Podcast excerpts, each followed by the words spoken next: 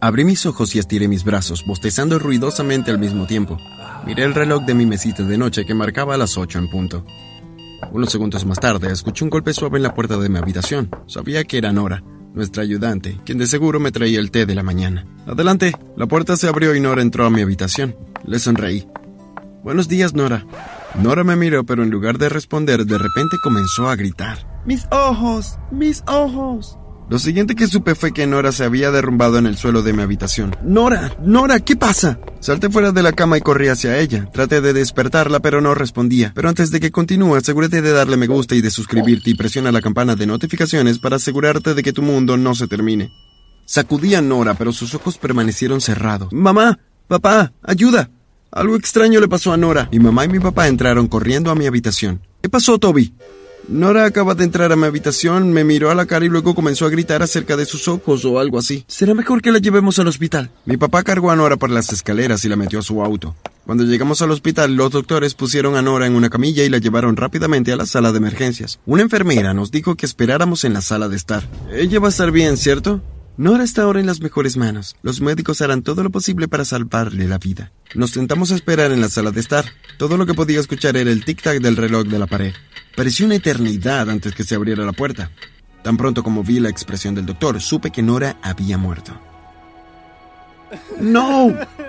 Mi mamá me rodeó con el brazo y me abrazó. Estaba tan alterado que las lágrimas corrían por mis mejillas mientras escuchaba a los médicos decirle a mis padres que realizarían una autopsia para determinar el motivo de la muerte de Nora. Nos pidieron que nos quedáramos en el hospital porque probablemente la policía querría hacerme algunas preguntas. Los tres nos quedamos ahí sentados en silencio. Cuando llegó la policía nos llevaron a una habitación privada y pidieron que les contara exactamente lo que había sucedido. Les expliqué todos los acontecimientos que llevaron a la muerte a Nora.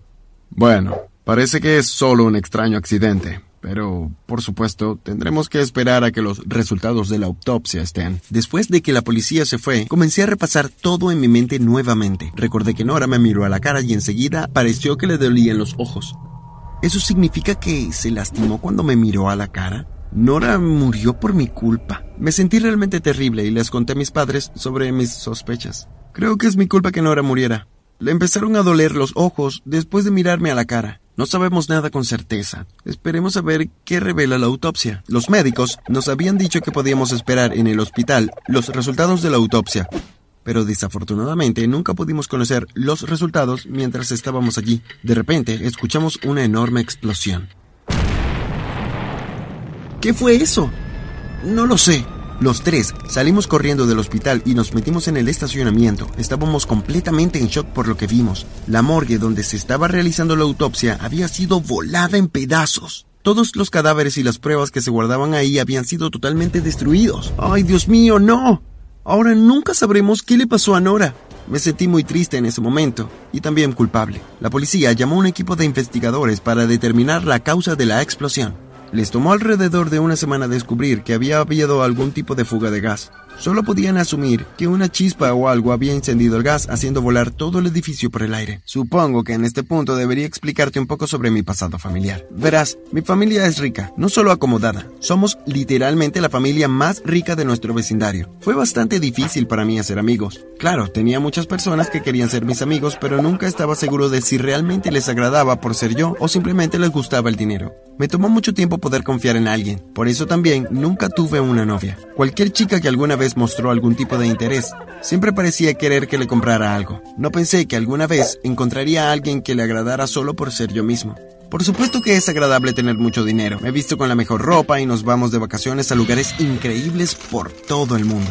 Pero a veces, tener tanto dinero viene con un precio que pagar. Mi familia tenía muchos enemigos, gente que estaba celosa de la cantidad de dinero que teníamos y que no se detendrían ante nada para tratar de hundirnos. Una vez, el amigo de mi papá corrió el rumor de que mi papá no estaba pagando sus impuestos. El FBI estaba por toda nuestra casa buscando entre papeles y archivos. Por supuesto que no encontraron nada porque ahí no había nada que encontrar. Lo que me lleva al punto de mi horrible accidente. Todo sucedió hace unos dos meses. Iba caminando por la calle ocupándome de mis propios asuntos cuando de repente escuché un automóvil acelerando detrás de mí. El coche había subido a la acera y chocó contra mí. Recuerdo que intenté ver la cara del conductor, pero la ventana estaba oscurecida y no podía ver el interior. Cuando el coche impactó contra mi cuerpo, el dolor me atravesó la columna. Nunca había sentido nada tan doloroso en toda mi vida. Entonces todo se puso negro. Cuando desperté vi que me encontraba en el hospital. Estaba vivo, pero mi rostro había quedado completamente destrozado en el accidente. Mi papá había pagado el mejor cirujano plástico para que reconstruyera mi rostro, pero los dos últimos meses mi rostro había estado completamente cubierto por ventajes. El día que murió Nora fue el primer día que mi rostro fue visible para alguien. Sabía exactamente lo que eso significaba. La gente muere cuando ve mi cara. Les dije a mis padres lo que pensaba. Es la única explicación lógica. Nora me miró a la cara y luego murió. Al principio mis padres parecían dudosos, si esa es la única explicación lógica, entonces sí, parece que sí es eso. Estaba realmente triste. No podía creer que Nora hubiera muerto por mi culpa. Prometí que no dejaría que nadie volviera a ver mi rostro otra vez. Voy a cubrirme la cara con vendas todo el tiempo. No puedo arriesgarme a que le pase nada a nadie más. Nunca me lo perdonaría. Oh, Toby, no es necesario. No gastes saliva, papá. No fui a cambiar de opinión. Mis padres se dieron cuenta de que no iba a ceder, por lo que aceptaron dejarme ocultar mi cara. Después de eso, mi vida fue bastante miserable. No fui a la escuela porque me avergonzaba que la gente se burlara de mí. Mis padres organizaron que alguien viniera y me dé clases privadas en la casa, pero era muy solitario no estar con ninguno de mis amigos. Me aseguré de que todo el tiempo toda mi cara estuviese completamente cubierta por vendas. Intenté salir un par de veces a la ciudad, pero no pude soportar la forma en que la gente me miraba. Me sentía como un fenómeno. Así que, en lugar de salir, me quedé en casa. De hecho, mis padres parecían bastante felices de que yo no saliera como solía hacerlo.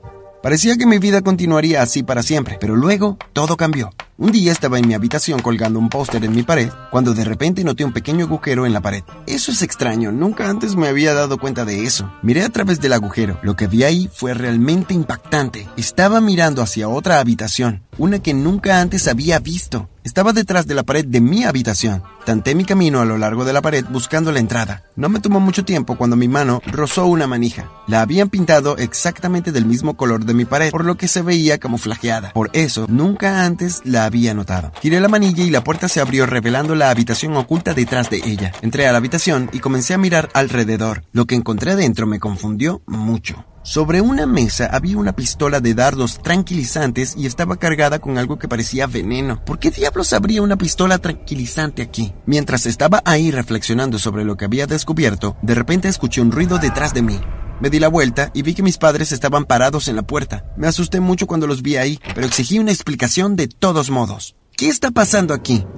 ¿Por qué nunca me hablaron de esta habitación secreta? ¿Y por qué hay una pistola con tranquilizantes aquí? No deberías haber venido aquí, Toby. Bueno, ya es demasiado tarde. Ya vi todo lo que hay aquí, así que bien, podrían decirme de qué se trata todo esto. Mis padres se miraron el uno al otro como si estuvieran pensando en decírmelo o no. No queríamos tener que decirte esto, Toby. ¿Decirme qué? Nora no murió porque vio tu cara. Murió porque nosotros la matamos. Le disparamos con la pistola tranquilizante con veneno. Cuando escuché lo que dijo mi papá, el pánico comenzó a acumularse dentro de mí. Traté de que no lo notara, pero yo sabía que tenía que alejarme de mis padres. Traté de pensar rápido, pero lo único que se me ocurrió fue salir de ahí y correr directamente a la estación de policía para decirles que mis padres habían matado a Nora. Pateé una silla para distraer a mi papá y luego empujé a mi mamá y corrí escaleras abajo. Estaba casi afuera de la casa cuando de repente sentí un dolor agudo en la parte detrás de mi cuello. Me di la vuelta y vi que mi papá estaba parado ahí con la pistola tranquilizadora en la mano. Oh, Dios mío, mis propios padres me han disparado. Esos fueron mis últimos pensamientos antes de que el suero tranquilizante comenzara a hacer efecto y me desmayara.